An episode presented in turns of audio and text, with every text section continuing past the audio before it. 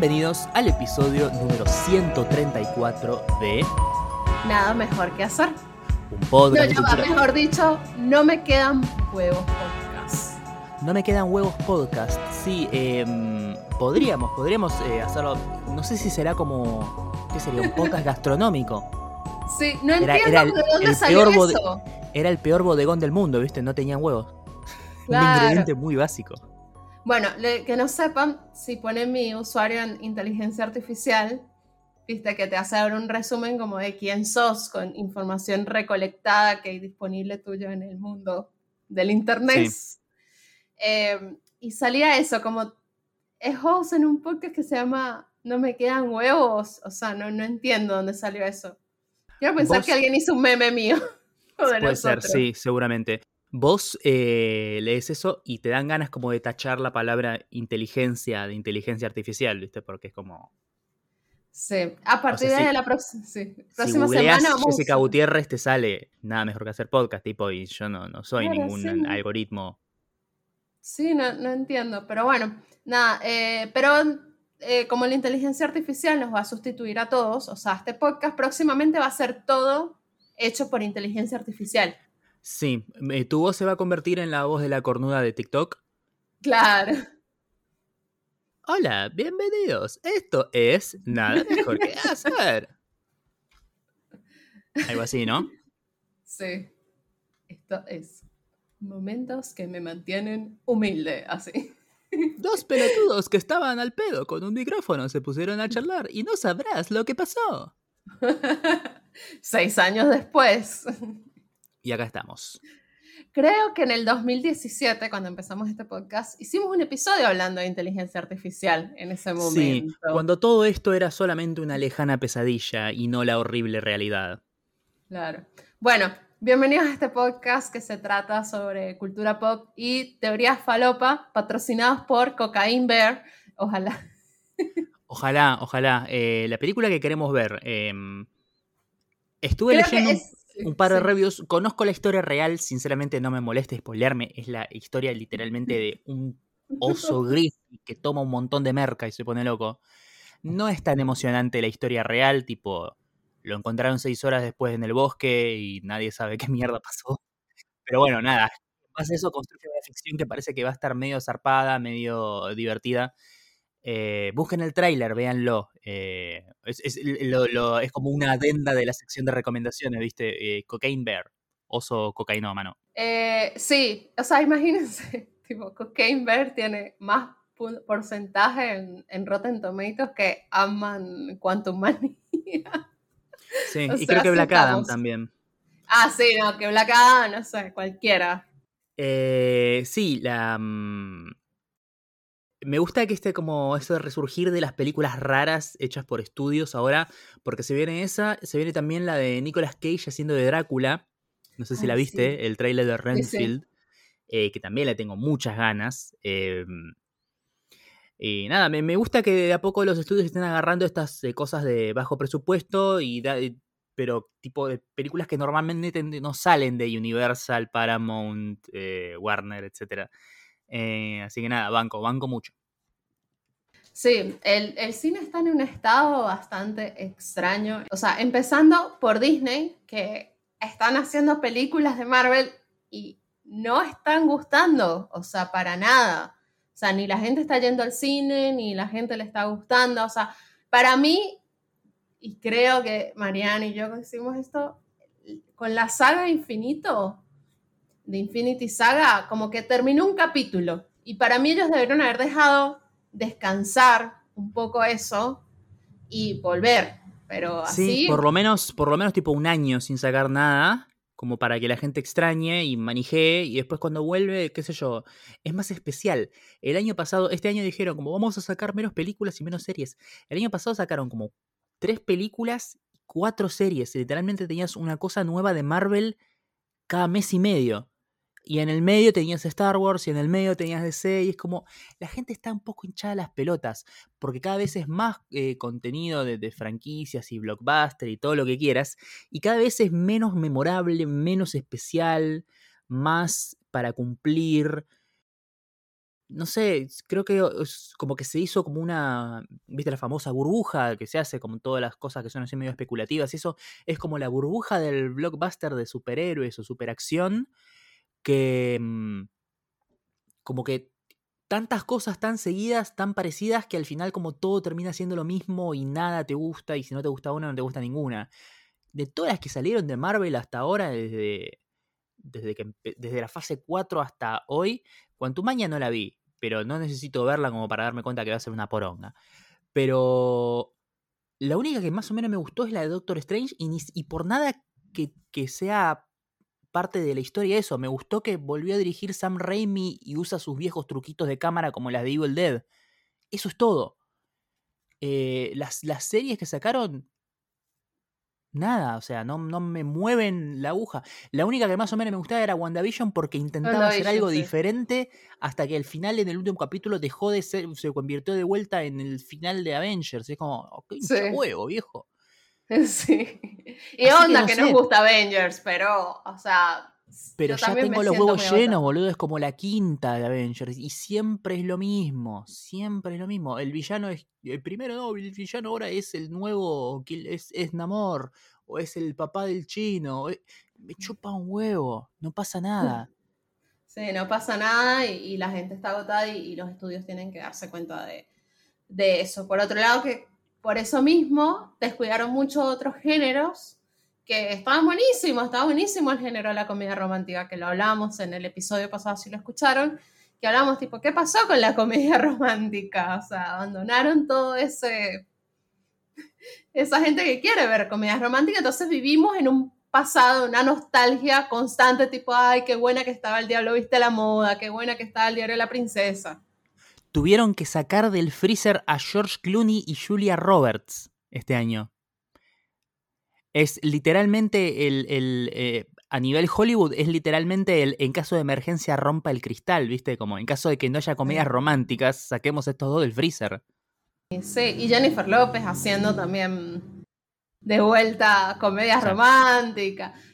Están grandes, o sea, no sé si quiero ver gente 45 años en búsqueda del amor. O sea, ¿Sí? o son cosas que te pasan a tus 20 ni siquiera por el hecho de que estén grandes y demás, sino porque son la misma gente que viene haciendo lo mismo hace años. Tipo, cuántas comedias románticas con Julia Roberts y por un lado y George Clooney el otro. ¿Te acordás? Si creciste en los 90, probablemente un montón. Y lo que tiene también es que. Nada, o sea, tenemos, tenés que volver atrás a, lo que sabes que funcionaba porque ahora no estás pudiendo sacar nada nuevo. Sí. Eh, pero bueno, nada, ayer hubo anuncios de Warner muy lindos, en los cuales dice que van a hacer más cosas con El Señor de los Anillos. Montón ¿Qué ganas, de cosas. Qué ganas de... Eh, hay algo que estoy esperando mucho del Señor de los Anillos que es verdad, eh, que va a salir, no sé, está en distintas etapas de producción desde hace mucho tiempo, pero creo que va a salir efectivamente, no lo cancelaron, que es una serie animada que es algo que me parece que se podría explorar bastante el mundillo de Señor de los Anillos y la Tierra Media, porque viste que con la animación puedes hacer un montón de cosas que en live action medio que quedan mal o quedan chotas o quedan medio como, como se ven muy falsas. Eh, y es algo que se presta para la Tierra Media, sobre todo, viste, para estas escenas de 5.500 caballos contra un elefante con orcos arriba, viste, eso, eso, es algo que en animación me parece que garpa, y tengo muchas ganas de verlo. Pero después quieren hacer nuevas películas eh, del Señor de los Anillos. Y tipo, no son conscientes de que la trilogía de Peter Jackson recibió, mm, creo que si juntás las tres películas, como más o menos como 45 nominaciones al Oscar. No, sean, no, son conscientes de que efectivamente nadie hace películas del Señor de los Anillos porque me parece que llegaron como un techo de, genialidad y creatividad y, y nada, y, y, arte bien hecho que no se puede superar. ¿Qué es lo próximo que vas a hacer? Vas a hacer una remake de la filmografía de Kubrick. Vas a hacer Taxi Driver de vuelta protagonizada por La Roca. O sea, hay algunas cosas que salieron bien, salieron muy bien, y no son explotables ad infinitum, porque como que cumplieron un ciclo. Las películas de Señor de los Anillos, las tres películas de Señor de los Anillos, son así. Y si no, mira el hecho de que salió una serie de Amazon donde le vienen pitcheando hace como 10 años, compraron los derechos, gastaron un montón de guita, gastaron un montón de guita en hacer la serie, fue la cosa más cara desde Game of Thrones o lo que quieras, y hasta el día de hoy están tratando de sacársela del fondo del orto, porque no le gustó a nadie, no la vio nadie, y... ¿Qué te voy a decir? No, no te voy a decir que es una obra maestra, pero Dale. O sea, la vieron los hardcore fans. O sea, como eso. Y la odiaron. Y ni siquiera te digo por el hecho de que pusieron un negro, sino por el hecho de que no es una buena historia. Eh, sí, el mundo de la Tierra Media de Tolkien es infinito y tenés como mil años para atrás y mil años para adelante después del Señor de los Anillos y puedes adaptar un montón de cosas. Pero llega un punto en el que tenés que ponerte a pensar, si no vas a hacer nada mejor que lo que hizo Peter Jackson, ¿vale la pena ir a una pelea que ya sabes que vas a perder? Ir a enfrentar y decir como, no, voy a sacar una película del universo de Señor de los Anillos y que la gente va a decir, ah, pagué la entrada, me hubiera quedado en casa a ver El Señor de los Anillos de vuelta, que la tengo en HBO Max. O sea, siento que es como una batalla perdida. Pero bueno, David Zaslav es alguien que sabe dónde poner la guita. El señor que canceló Westworld, pero ahora me trae eh, tengo una rata en el desagüe, hermanos, a la obra. Toda esa mierda. Sí, van a hacer eso, van a hacer más cosas de Harry Potter, porque no, según ellos no tuvimos suficientes cosas de Harry Potter, porque Animales Fantásticos no existió. Se confirma el fracaso, ¿no? Esto, esto confirma definitivamente el fracaso de la saga Animales Fantásticos, porque llegamos a un punto en el que están fingiendo demencia. Están haciendo de cuenta como hace una década que no sacamos nada del mundillo de Harry Potter ¿Qué película? No, Eddie Redmayne. Nosotros nunca hicimos una película con Eddie Redmayne. sí, sí, muy, muy, muy gracioso. Em, lo otro que anunciaron, bueno, es la precuela, precuela, ¿no? De y como tal, o es un spin-off. es, es una. Técnicamente es una precuela porque sucede, es como el, origen de, Pennywise y su llegada al, pueblo de Derry. La serie se llama Welcome to Derry.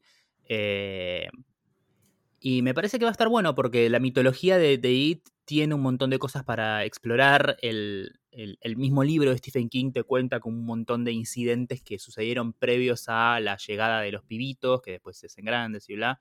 Eh, y lo que me llama poderosamente la atención es que es un, proyecto que, en el que está involucrado Andy Muschietti, más allá de poner el nombre y eh, poner la plata. Eh, va a dirigir varios capítulos, dijeron. Eh, y me llama mucho la atención porque lo que hizo Andy Muschietti con el mundo, el universo de la historia de, It, me parece que está buenísimo. Y nada, si, si es por lo menos la mitad de bueno de lo que fue la primera película, eh, nada, la quiero ver. Sí, a mí me parece interesante ir por ahí y explorar ese universo que de verdad no, no se ha explorado. Además, eh, tipo, todo lo que es Stephen King, dámelo, me lo inyecto directamente en el ojo, me chupa un huevo. Eh, eh, fui a ver la nueva Firestarter, Llamas de Venganza, que todo el mundo, todo el mundo dijo esto, es una cagada, y yo ah, salí con el de la ah, pibita. El de la pibita que nominaron a, a Sí, muy, muy, muy de guachos. Teniéndolo a Zac ahí al lado. Ah, está en HBO Max esa película, por cierto. Para ver un domingo a la tarde, está súper bien. No lo voy a ver, Mariano, pero bueno, todo bien. Em, eh, sí. ¿Qué otra cosa eh, dijeron ayer? Bueno, que van a trabajar con grandes directores como Shyamalan, eh, Bart Luhrmann, o sea, nuestros directores favoritos. Shyamalan es un gran... Sí. Lo justo es justo. Shyamalan es un gran director. Sí. Shyamalan es un hijo de mil puta como guionista, pero es un muy buen director. Eh, o sea, porque después me revocan el carnet de cinéfilo. Y dicen, no, mira cómo encuadra. No, encuadra fenómeno. Ahora, siempre sus personajes parecen aliens que están tratando de aprender cómo ser humanos. Totalmente, totalmente. Pero bueno, a mí me da mucha risa y se lo decía a Mariano, o sea, tipo, ¿qué cree? ¿Que tiene Spielberg ya? Claro, que me pongas, me pongas, en el mismo tweet, como con el mismo nivel de genialidad, me pongas, que era Shyamalan, eh, Baz Luhrmann y aquí va Goldsman. Sí. Es como tipo, no sé, Diego Armando Maradona el carnicero de la esquina, que siempre te corta así y te queda perfectito, le decís medio kilo, chabón corta medio kilo exacto. Y mi tía, que aprobó el CBC. Sí. Es, es como lo mismo. Sí. ¿Qué crees? Pero bueno, nada. La única persona que siente orgullo de haber laburado alguna vez con Akiva Goldsman es su contador. Nadie más. Nadie más. Pero bueno, no sé. Yo, yo digo, bueno, porque se le fue Vila, Villaneo por todo el tema de los cines. Se le fue. Ay, Nolan. No quedan Es verdad. directores. No, no le queda a nadie que sea como emblemático de la marca. Y Shyamalan, tipo, lo contrataron ahora. Tipo, hace Ahora, cinco minutos. Sí, ayer lo contrataron Sí, sí. para hacer. Hablando de gente que trabaja en Warner y se mete en problemas. James Gunn. James Gunn. Yo cada día lo banco menos, Mariano, lo siento. Yo sé que tú lo quieres. Yo siento Pero- que es un hombre que se metió con mucho amor e ilusión a hacer algo y eh, lo único que, se, que hace hasta ahora es eh, apagar incendios, a veces con nafta, pero está todo el tiempo con distinto, es como acá en Argentina, viste que hay como cinco focos de incendio distintos en regiones del país y nunca se apagan, siempre están en algún distinto nivel de, de prendidos. Y capaz que él como, no, no, esto está, está bien, pero no avanzó, dejemos que se siga quemando porque lo otro se me está yendo de las manos, ¿viste? Es así. Sí, bueno, en estos días hizo. Bueno, cosas que pasan en el Snyder, en, en los fans de DC, porque todo esto es por los fans de DC. James Gunn, alguien le hace una pregunta de algo, no sé qué era la pregunta, y él responde que hace seis meses a él lo contrataron para escribir la película de Superman. Y entonces todos recordamos que hace justo seis meses estaban dando Black Adam en el cine, donde había un cameo con Henry Cavill y Henry Cavill en sus redes sociales diciendo yo voy a seguir, yo voy a volver como Superman. Entonces a ti te contrataron hace seis meses, quiere decir que dejaron que saliera eso sabiendo que iba a haber una película de Superman en la que no iba a estar Henry Cavill, que le van a despedir. Claro, porque esa película la entregó el management anterior de DC en Warner, que al momento en que asume James Gunn ya se había retirado, pero eh, fue como una transición en que, bueno, esta película quedó para hacer, creo que de hecho la habían pateado un par de meses, algo así, y mm, nada, es como que quedó ahí flotando en el aire con un montón de promesas que obviamente no sabían si se iban a cumplir o no. Claro, pero bueno, lo mataron en Twitter, en Twitter por eso. Y después, En el medio, eh, perdón, en el medio de eso, Henry Cavill también agarra, viste, todas las fichas de póker y se juega un all-in en su carrera y dice, voy a renunciar a The Witcher para hacer esto. Y ahora está armando PC Gamers en una, en una lo que sería como las galerías Jardín de Los Ángeles. Sí. Eh, así que nada, No bien en Los él. Ángeles, pero. Em, sí. Y después, no sé qué pasó en el medio, salieron los fans de Snyder, los box de Twitter, y estaban con un hashtag, promoviendo un hashtag de que le venda el Snyder Universe a Netflix. Te habla un poquito del nivel intelectual de esta gente, ¿no? De, de, de Snyder, porque es tipo, ellos, vendele el universo, pero no, no le vendas a la Mujer Maravilla, vendele a la Mujer Maravilla de Snyder, ¿sí? No. Cada uno de estos personajes tiene debajo de, ellos, de esos personajes, tiene por lo menos 25 trademarks, 25 marcas distintas. No es Batman, es Batman, es Alfred, es Robin y son todos los, los personajes del, del universo. Por eso mismo, Sony con un solo personaje puede armarse un universo cinematográfico de mierda, que es lo que está haciendo con Spider-Man. Mm. Y el chabón, no, no, pero vendele solamente las versiones que hizo este chabón. Yo sinceramente estoy empezando a dudar, ahora, año 2023, estoy empezando a dudar de la cualidad intelectual de ese montón de rednecks neofascistas, eh, fanáticos de un libertario crofitero. Terrible. Yo, tipo, o sea, no lo puedo creer. Hay varios ha- hashtags, de hecho, Send Snyder Universe to Netflix. Porque en ¿Qué lógica comunidades, en comunidades de gente que rompe los huevos en Twitter con trending topics todo el tiempo, que pide cosas completas y absolutamente irreales, y que tiene claramente serios problemas cognitivos o de desarrollo o tiene el cerebro de una nena de 15 años de secundario, vos me decís, las de BTS, yo te digo como, no, no, no, los de, los de Zack Snyder. los que se identifican con toda la iconografía eh, vikinga y, están todo el tiempo pidiendo, no, que haya más planos donde eh, Ben Affleck hace CrossFit. Es como, ¿en serio? ¿En serio? Y después es ver el, que en los, comentarios, porque yo a veces me, meto en, ese, en esa pileta de caca, y es ver los comentarios de, entras al, hashtag y se ve, y, leo a alguien y después leo las respuestas, y en medio de las respuestas hay alguien que dice como, no muchachos, o sea, yo también, yo rebanco Snyder todo, pero me parece que esto es cualquier cosa y no, eh, eh, desde el punto de vista de negocios no es practicable. Y todos lo, bardean y dicen como que no es un true believer, que no es un... No es, alguien que no está convencido, que no es un verdadero fan.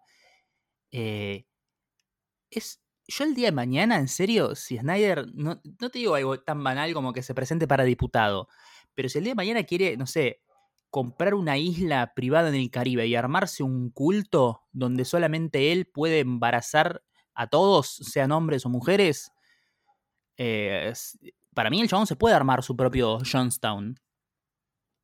Yo creo, es una secta, chicos. O sea, nivel de Snyder es, una secta. Mariano, empezaste a ver de ver. No estoy cambiando de tema, solamente quiero acotar algo porque tiene que ver. Sí, vi los primeros cuatro, vi la mitad nada más. Eh, tengo muchas ganas de seguirla porque está muy buena, pero nada, en el medio pasaron cosas y me colgué. Pero sí, sí, está, está muy bien. Eh, no, me la pude terminar en una sentada porque la empecé a ver como muy tarde a la madrugada, pero el hecho de que haya visto cuatro capítulos significa que no la quería soltar. Hay un chiste que hacen de los fans de Zack Snyder. Sí, sí. sí, eh, nada, me, me acordé de eso, que que está ahí el chiste hecho, tipo, me cagué de risa, obviamente. Zack Snyder fans, tipo. Qué gente rara. Pero bueno, nada. Aparte de eso, parece que hubo unos test screenings de em, Aquaman 2. Eh, sí, viste, esos tests que empiezan a hacer para que ver que si tienen que cambiar alguna escena, hay algo que al público no le gusta o avanza, no sé qué. Igual esos test screening son engañosos, porque siempre salen comentarios con Quantum Manía pasó, se hicieron los test screening de Aman Quantum Mania y parece que está buenísimo, es la mejor película de Marvel, salían diciendo y afirmando algunos y es lo que estamos viendo ahora. Y con Aquaman dicen que es terrible. Eh, yo soy de la, de la ideología del, de que nunca jamás un test screening mejoró una película. Siempre los cambios que se hicieron después de un test screening fueron para peor. Em, porque no sé, parece que la gente que maneja el casting de, los test screenings siempre busca como la gente más pelotuda, que siempre tiene problema con las cosas más pelotudas, como tipo, ay no, pero no puede ser que la protagonista termine mal. Y es como, es una película de David Fincher, boludo, ¿qué querés que pase? O sea, nada nada, me parece, siempre todos los cambios que se hacen a través de eso me parecen o, malos o pelotudísimos, tipo cosas que eran innecesarias y que podrías haberla dejado así y estaba bien. Eh, pero bueno, qué sé yo. Este tipo de películas, eh, que es parte del problema por el que hablamos de que ya la gente no va a ver estas cosas, fíjate, ¿cuál fue la, la última de superhéroes de, DC que le fue bien? Aquaman 1 y antes de eso Wonder Woman. Y después ninguna. fue bien? Más o menos, sí. Pero le fue bien como le fue bien a la primera Ant-Man. Tipo, dentro de las expectativas de un personaje que no conoce a nadie. Pero nada, tipo éxitos. Wonder Woman, Aquaman, terminó. Nada más. Ni, ni el Snyder Cut. No, ni el Snyder Cut, ni, ni el pedo. Em, yo la verdad que digo, o sea, a mí me parece realmente innecesaria Aquaman 2. y, para, y para que no, para que no digan que, que oh, pegás siempre por el mismo lado. Marvel, última gran película, último gran éxito. Endgame, atrás de Endgame. Spider-Man, diría yo. Sí, sabes que sí. Spider-Man eh, No Way Home y después nada. Tipo, Endgame es del 2019, creo. Sí, 2019. 2019. En tres años sacaron, ¿cuántas? 12 películas. Grandes éxitos, dos. ¿Qué sé yo? Para mí tendrían que rever la estrategia. Me parece que están quemando mucha guita en cosas que a la gente mucho no le interesa. Tendrían que espaciarlas un poquito más, hacerlas más especiales, hacer que pase algo, qué sé yo. Claro, algo que me diga, quiero ir al cine. Me da mucha pena porque realmente nos gustan mucho esas películas. Porque yo fui, yo, fui y, lamento, pero yo fui a ver Shang-Chi y que me vendieron como, no, acá esto va a cambiar el universo Marvel y yo lo vi. Y esa película estrenó hace creo que un año y medio, dos años, y el universo Marvel sigue igual. De hecho, él no volvió a aparecer en ningún lado, así que no sé qué tanto cambió el universo Marvel. Si, me, si me decís como Black Panther, sí, Black Panther de golpe entró, pateó la puerta y dijo, hola, ¿qué tal? Soy T'Challa, este es mi enorme pene negro. Y de golpe todo ya no era lo mismo, porque es como él estaba siempre ahí, se hablaba de Wakanda, esto. Y de golpe esto como que todo lo que está pasando ahora como que pasa y ya. Se murió Black Widow. Uh, bueno, y se murió, qué sé yo. Apareció el chino este, como, ah, mirá, apareció. Que no, no pasa nada. Sí, para mí tienen que, rever la estrategia. Me da mucha pena con Ant-Man porque realmente la, campaña de prensa con Paul Roth, obviamente que, suma un montón. También le hizo, creería yo, Evangeline Lilly tuvo muchos problemas porque es antivacunas. Sí, pero me parece que lo que más lastimó la película es que hasta el momento, no sé si vos, viste las dos anteriores de Ant-Man, eran películas que estaban completamente separadas de todo el gran quilombo macro de salvar el universo y el multiverso y la concha de su madre que todo el tiempo están queriendo hacer en Marvel y demás. Eran películas de, de aventuras donde Ant-Man se enfrenta a X villano porque necesita X cosa completamente autoconclusivas, abstraídas de todo el, gran quilombo macro del MCU y que podías ver sin tener que haberte visto todas las otras. ¿sí? Pero ahora, para esta, vos tendrías que haberte visto las otras anteriores dos de Ant-Man. Endgame para entenderlo del reino cuántico. Loki para conocer al villano. Ya las películas de Marvel ya no son un disfrute, ya son una tarea como vas a verla, vamos a ver la nueva de Ant-Man, no, tengo previa la materia anterior de Loki y todavía no rendí eh, Ant-Man and the Wasp, así que no sé quién es Evangeline Lilly. Es un, ya es una, ya es, ya es una obligación, tipo. Eh, estoy esperando sinceramente para el día que tengan que hacer una donde esté obligado a haber visto, no sé, Miss Marvel y She-Hulk así ya como definitivamente me bajo del tren porque es como, no, ya está. No, no, no voy a... Tanto no quiero esto. Sí, de hecho en estos días salió el póster de, de Marvels. Cero impacto tuvo ese póster. No sé si porque estoy bajada del, del, del universo Marvel en este momento, pero revuelo en las redes a Brie Larson le hicieron la gran Henry Cavill en DC. Ella ahora ya es como un personaje secundario en su propia secuela. Sí, sí, sí, totalmente. hicieron eso a la, a la pobre Brie. Una lástima. Pero bueno, nada, hablemos de cosas más bonitas. Eh, seguimos camino a los Oscars. Eh, faltan un par de semanas todavía. Hemos estado viendo películas de, de los Oscars. Yo vi Los Fabelmans. Y si bien es una película que voy a recomendar más hacia el final, quiero hablar sobre una polémica que hubo en estos días, porque Phil Twitter siempre tiene polémica y siempre se puede superar a sí mismo. Hubo gente, hay una escena, Mariano no la ha visto, por eso no puedo spoilearle la película. Pero bueno, quizás por ahí leíste algo. Hay una escena que pasa con el director John Ford. Si no vieron los Interpretado por David Lynch, vi la escena en Twitter, sí. Bueno, está interpretado por David Lynch. Eso no lo tienes que saber que está interpretado por David Lynch, o sea, de hecho, o sea, ni te suma ni te resta. Es como un guiño que te puede resultar gracioso. Pero lo importante es que es John Ford y X. Entonces hubo gente que no entendió quién era John Ford, qué hacía ahí, por qué ese epílogo.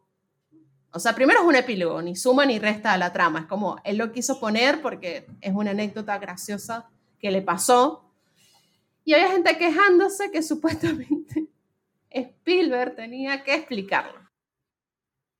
Y yo, entonces vino otra gente de otro lado a decir, no, bueno, pero es que, tú crees que esto es una película de Marvel, que tienes que explicar todo. Yo hasta cierto punto me van a decir que es medio gatekeeper y demás, pero si efectivamente necesitas que te expliquen eso, no deberías estar viendo esa película. Exactamente.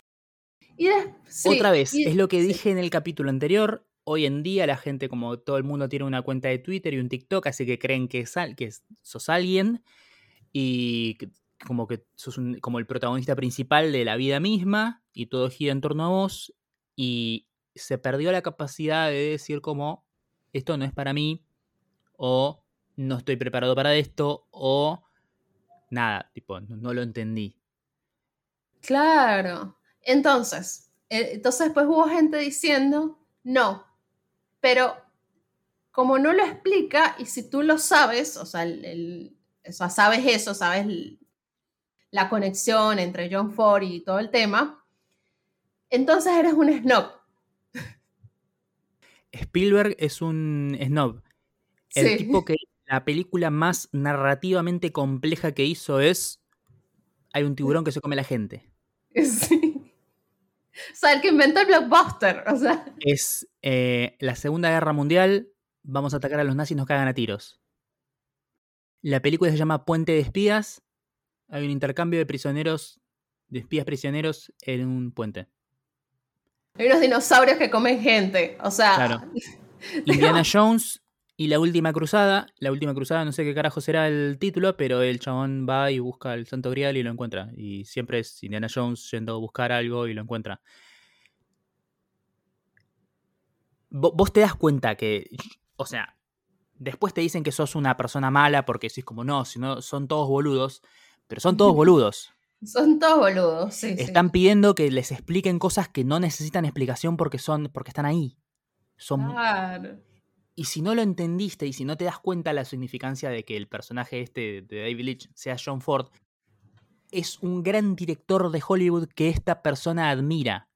No necesariamente tiene que tener nombre. Podría haber sido un, como no sé, viste como a veces juntan como distintas anécdotas que pasaron con distintas personas en un solo personaje. Eh, no es tan difícil. Realmente no es tan difícil. Pero bueno, nada, eh, yo la verdad que, que me queda así. Eso te hace preguntarte, o sea, ¿por qué la gente siente, o sea, que... O sea, ¿por qué la gente no puede más bien esforzarse en entender un poco más o conocer un poco más para que la experiencia cinematográfica sea más disfrutable? O sea, no te digo que te tienes que ir a estudiar cine a, a, a la ENER, Claro, lo mismo que podés hacer es googlearlo.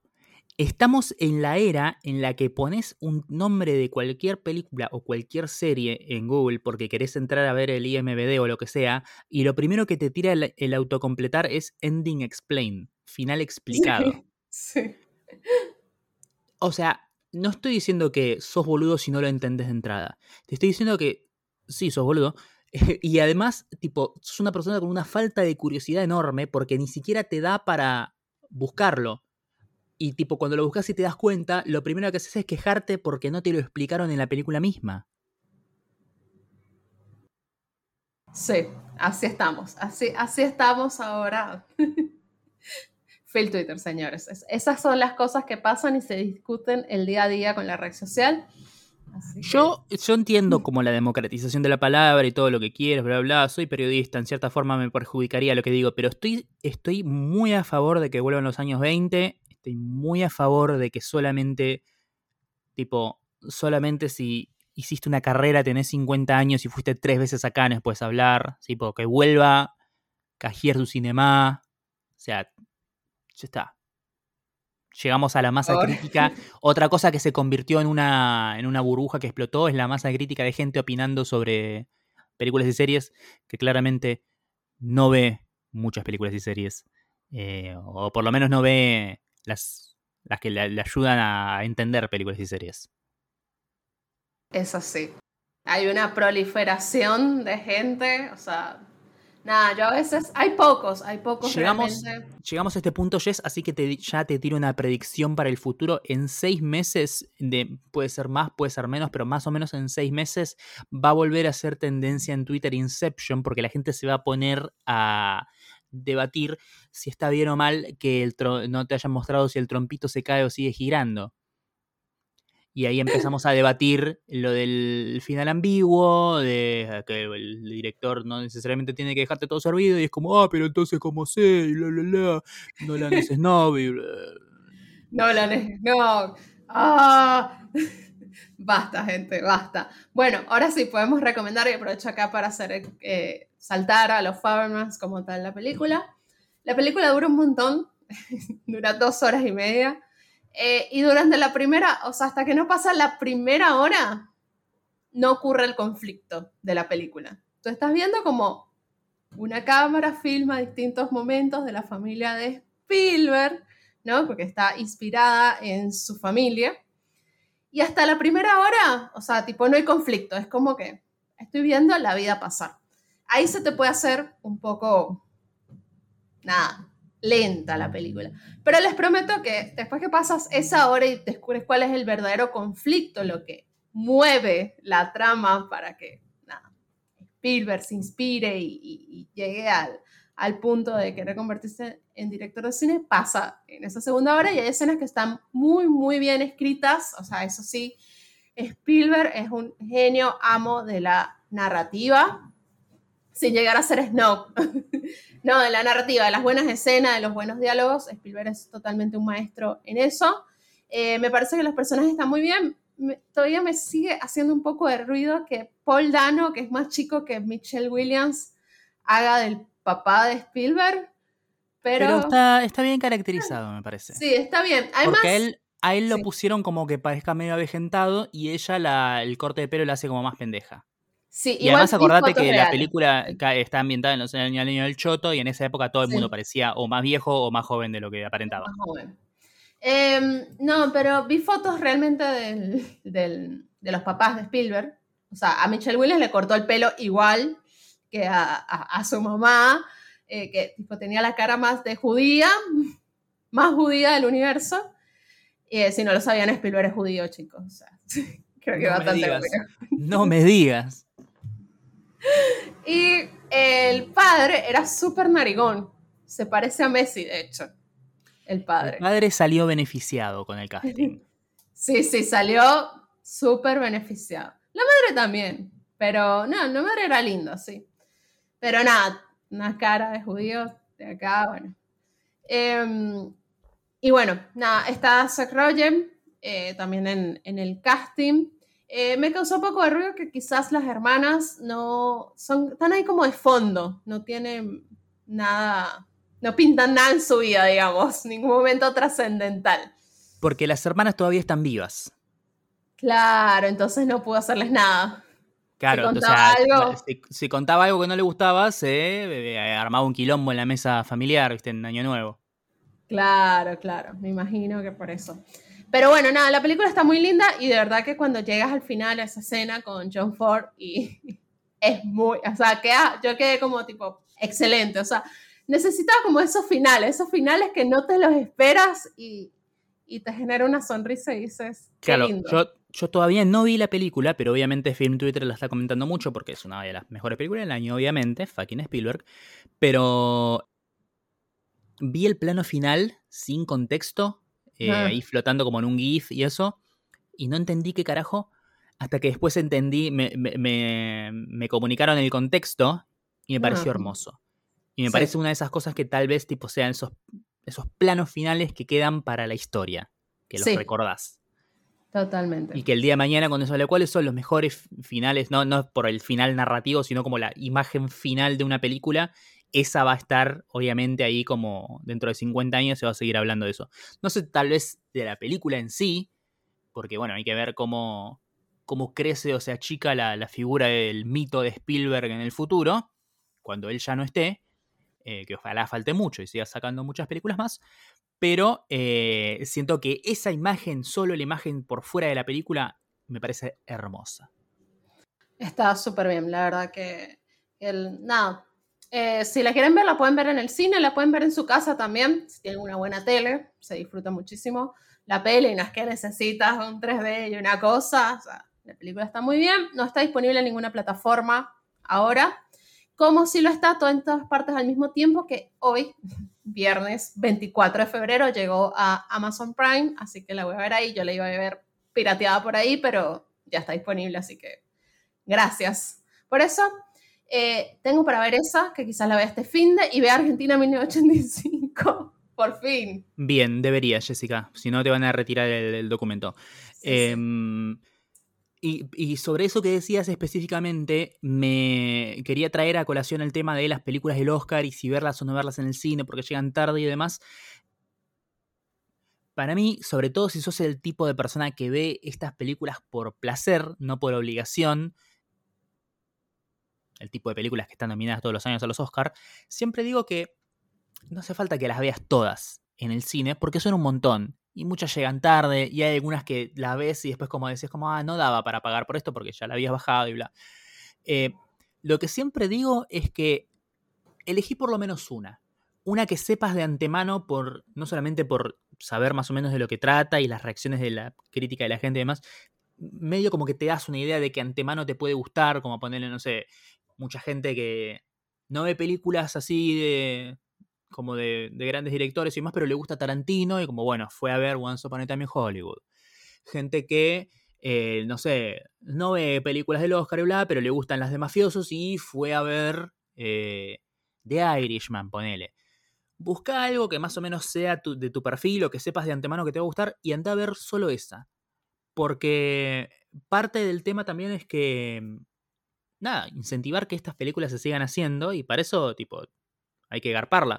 Porque sí, vos le, la, ves en Amazon y va a tener mil reproducciones, pero eso no le da plata al estudio. O sea, sí, la, compraron la película y la pagaron y la, para ponerla ahí pero no, no es lo mismo que ir y pagar una entrada y efectivamente darle tu plata a Juan Carlos Warner y decirle como, che, está re bueno esto que hicieron, me gustaría que hagan más, porque tipo, yo, yo te pago por esto. Eh, así que nada, siempre digo, no hace falta que las vean todas en el cine, pero por lo menos elijan una. y, traten de que sea una que sepan más o menos por dónde va, cómo viene, para que no se lleven el chasco de, uy, me fui a ver una rumana en blanco y negro que medio me, llevo los huevos en una carretilla. Pero bueno, nada, fíjense. Sí, bueno, por otro lado, el fin de semana fueron los Basta, eh, que ganó sin novedad en el frente. Estos premios son europeos. Los premios se lo dan entre europeos, por eso también ganó Los Espíritus de la Isla, que es una película irlandesa. Que no es una eh, mala película, pero no, sé si está como para ponerse por encima de otras. Ellos se dan los premios entre ellos, chicos. Digo, no digan que, ay, ahora se va. No, no tomamos como una predicción de los Oscars. Parece que estuvieron bastante lindos. Ariana de Bosé la pasó bastante bien también. Eh, se hizo reviral eh, un rap que cantó. Ella era la, la host de, Los Bastas, que ganó el Oscar. Ella ganó el Oscar el año pasado. Una, una artista muy buena. Trabajó en Hamilton, trabajó en, en West Side Stories. E hizo un rap muy, muy, muy particular. Sí, lo, que demuestra, ¿no? Que por más formación teatral que tengas y, grandeza artística y escénica y no, llego a los grandes agudos y demás, si no tenés onda, no hay nada que puedas hacer. Yo a los 17, 18 años me resigné al hecho de que no sé bailar, nunca voy a poder bailar, no tengo gracia, no tengo onda, no tengo chispa. No puedo mover la cadera y la cintura por separado. Eh, y esta chica quiso ponerse a, rapear, así como, ah, yo, eh", quiso, flasheó Rihanna y nada, no tiene onda, no tiene chispa. Eh, es muy buena cantante, es muy buena actriz, todo lo que quieras, pero no tiene eso que te hace tener onda. Sí, sí, totalmente. Eh, me da mucha risa, o sea, tipo TikTok está lleno de muchos memes. Ah, nada, se, los recomiendo que lo busquen si, si, no lo vieron y no los atrapó por ahí. Bueno, Mariano tenía una recomendación que yo no he visto, que la quiero ver y la que, o sea, de verdad la voy a ver. Eh, Argentina es esta recomendación. Sí, recomiendo mucho que la vean. Está en Netflix, se puede ver. Es una serie de ocho capítulos. Cada capítulo dura media hora. Es tan buena que la empezamos a ver acá en casa como. A ver qué onda esto, porque todo el mundo está diciendo esto. Y viste que cuando todo el mundo hypea algo te da medio desconfianza. Eh, porque capaz que está bueno y capaz que es una cagada. Pero em, nada, empezamos y vimos el primero, segundo, tercero, cuarto, quinto, la terminamos en una noche de, lo graciosa que es y lo mucho que nos hizo cagar de risa. Se llama División Palermo. Es una serie, como una especie de comedia policial. Está, es argentina, está ambientada en Argentina. Eh, es protagonizada por Santiago Korowski, un pibe que es guionista que viene haciendo un montón de cosas así en YouTube o laburando así como detrás de escena en documentales y otro tipo de películas y demás. Y este es como su primer gran, gran proyecto donde es como él se pone al frente del centro, es el protagonista, es el guionista de la mayor parte de la serie. Eh, y está rodeado de un montón de gente que es muy grosa, comediantes como muy, muy zarpados. Está él, está Daniel Hendler, está Martín Garabal, está Charo López, está Iar Said, está Alan Sabag, toda gente que es muy graciosa. Eh, está, ay, no me acuerdo cómo se llama el flaco que hace de ciego, pero también es un pibe que hace stand-up. Son toda gente como del, mundillo de la comedia que son como muy capos por separado y acá están todos juntos eh, y son muy buenos. Está Pilar Gamboa también, que es una actriz que tal vez todos conozcan como actriz seria, eh, pero que entre esto y la poronga de la película de Suar de La loca de mi ex que salió este año, me parece que demuestra que ella tiene como una cosa para la comedia que me gustaría que exploren, eh, que exploten más a futuro en su carrera. Eh, ¿De qué la va? Es la historia de un pibe que se llama Felipe Rosenfeld, un pibe judío que es como. Es ese típico personaje que la vida le pasa por arriba, que nada, no, no, tiene chispa, no tiene gracia, no tiene coraje.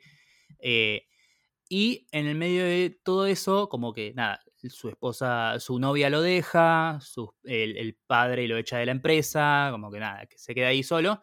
Y decide decir, voy a hacer algo por, por mí mismo, voy a salir adelante y encuentro una nueva oportunidad laboral en algo que se llama como guardia urbana, eh, acá en la ciudad de Buenos Aires, que es algo que en la vida real existió, no tan así, pero existió. Eran básicamente policías sin poder de policía eran gente que lo máximo que podían hacer era ponerte una multa, que estaban ahí para, eh, nada, cuidar las plazas y si había un turista perdido lo ubicaban y para ordenar el tránsito. Era, era un, enorme, un agujero negro donde se iba el presupuesto público. Básicamente no servían para absolutamente una mierda, duró, durante, duró cuatro años y después fue descontinuado. Eh, pero acá utilizan ese concepto de la guardia urbana, de la, esta falsa policía inútil, y lo utilizan como si desde el gobierno quisieran hacer como, esto es un programa de inclusión. Es una policía inclusiva donde vamos a poner un judío, un eh, negro, una persona en silla de ruedas, un ciego, un viejo, un gordo, como todo es un, equipo completamente eh, uniforme, heterogéneo de minorías y gente con, con problemas. Y es muy gracioso. Es muy gracioso. Y es un claro ejemplo de ¿Viste cuando hay una, comparsa de pelotudos que dice como, eh, ya no se puede hacer humor porque tenés que hacer, eh, para hacer humor, tenés que burlarte de la gente y tratarlos mal y ahora dicen que es discriminación y esto?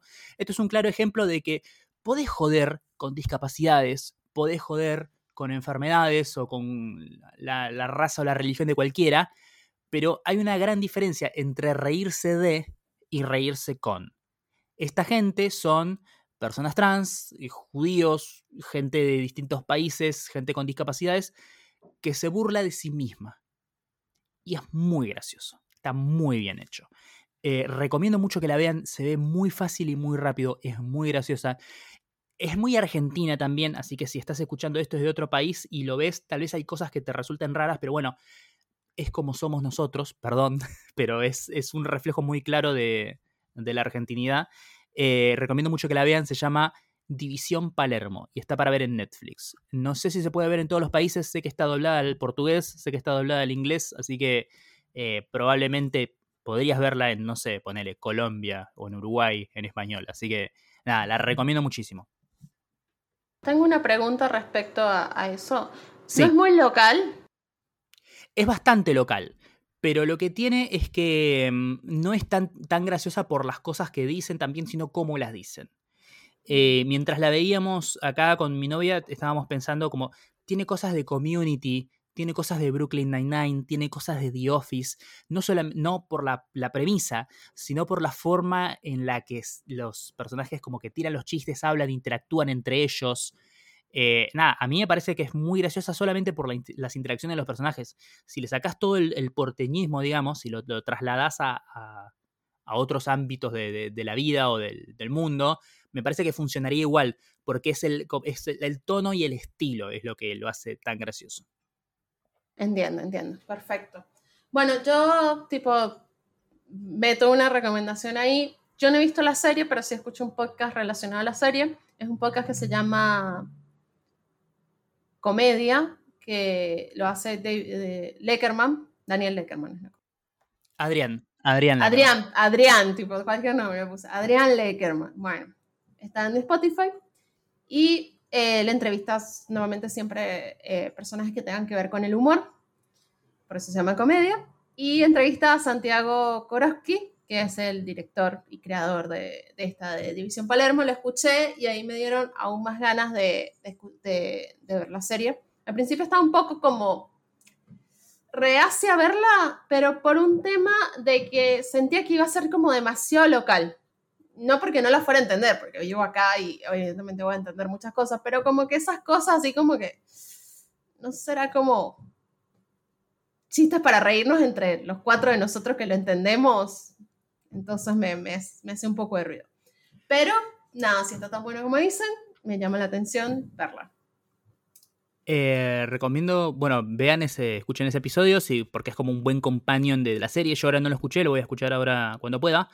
Pero eh, también eh, el podcast en general, comedia de Lackerman, es muy bueno.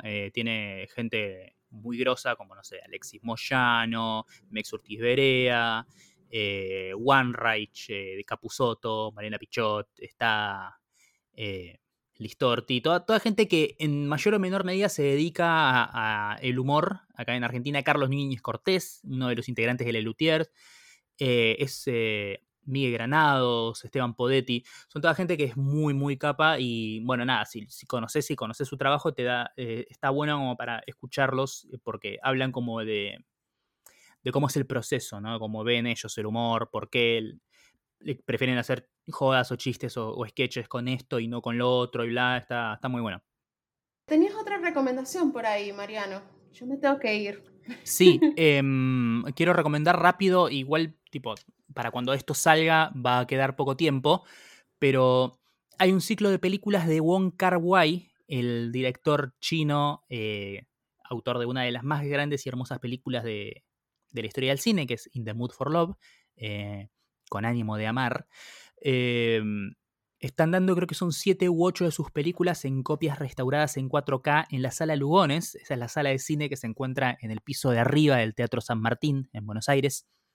Eh, recomiendo que se metan a la, página que saquen entradas porque están bastante mucho más baratas que una entrada normal de sala de cine y además son películas que, no se ven y están muy buenas. Llegan de la mano de Movie, que tiene como una especie de, convenio con la sala Lugones.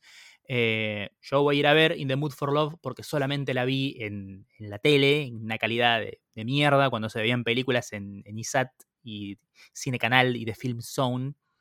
Em, y tengo como la cuenta pendiente de verla bien y nada, voy a, voy a aprovechar ahora y recomiendo que vayan y vean, aunque no, no conozcan al director o no entiendan su onda y lo demás, vean sus películas porque son muy buenas y muy hermosas. Eh, In the Mood for Love, Chunking Express, em, Happy Together. Es un gran, gran director que hace películas muy, muy, muy hermosas y nada, no, no, puedo hacer más que recomendarlas y especialmente que las recomiendo que vean en una sala de cine. Eh, así que nada, eso es todo. Genial.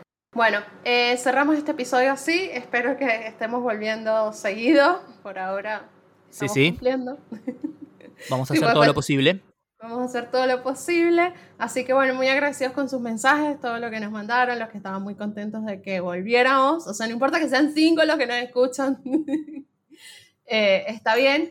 Eh, también vi gente que dice que le gusta mucho este tipo de podcast, que son una conversación, que no tiene mil efectos de sonido, edición, bla, bla, que simplemente quieren una conversación para, para andar por ahí. Si conocen ese tipo de gente que le guste como este tipo de, de contenido, pásenselo, no todo en la vida es TikTok. Sí, sí, y bueno, como siempre decimos, eh, grabamos con los recursos que tenemos a mano, así que si quieren eh, colaborar con nosotros, lo mínimo indispensable y lo más barato que pueden hacer es entrar a arroba nmqhpodcast, tanto en Twitter como en Instagram, darle seguir ahí y estar atentos a cuando sacamos otros episodios y también seguirnos en nuestras redes sociales personales, arroba Marian Patruco por mi parte, arroba la Dolce Yes. Eh, en todos lados. En todos lados. menos, en, TikTok. ¿Saben cuánto sale apoyarnos de esa manera? Cero pesos, cero centavos, cero dólares. Eh, y nada, obviamente escucharnos. Nos pueden escuchar en múltiples plataformas. Estamos en Apple Podcast, Google Podcast, eh, Spotify, Anchor, eh, Zencaster. Estamos en un montón de, de lugares.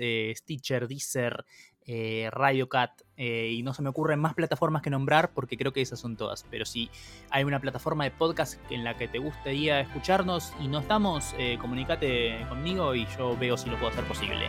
Sí, exactamente. Así que bueno, muchas gracias por escucharnos. Nos escuchamos la próxima. ¡Chau! Chao.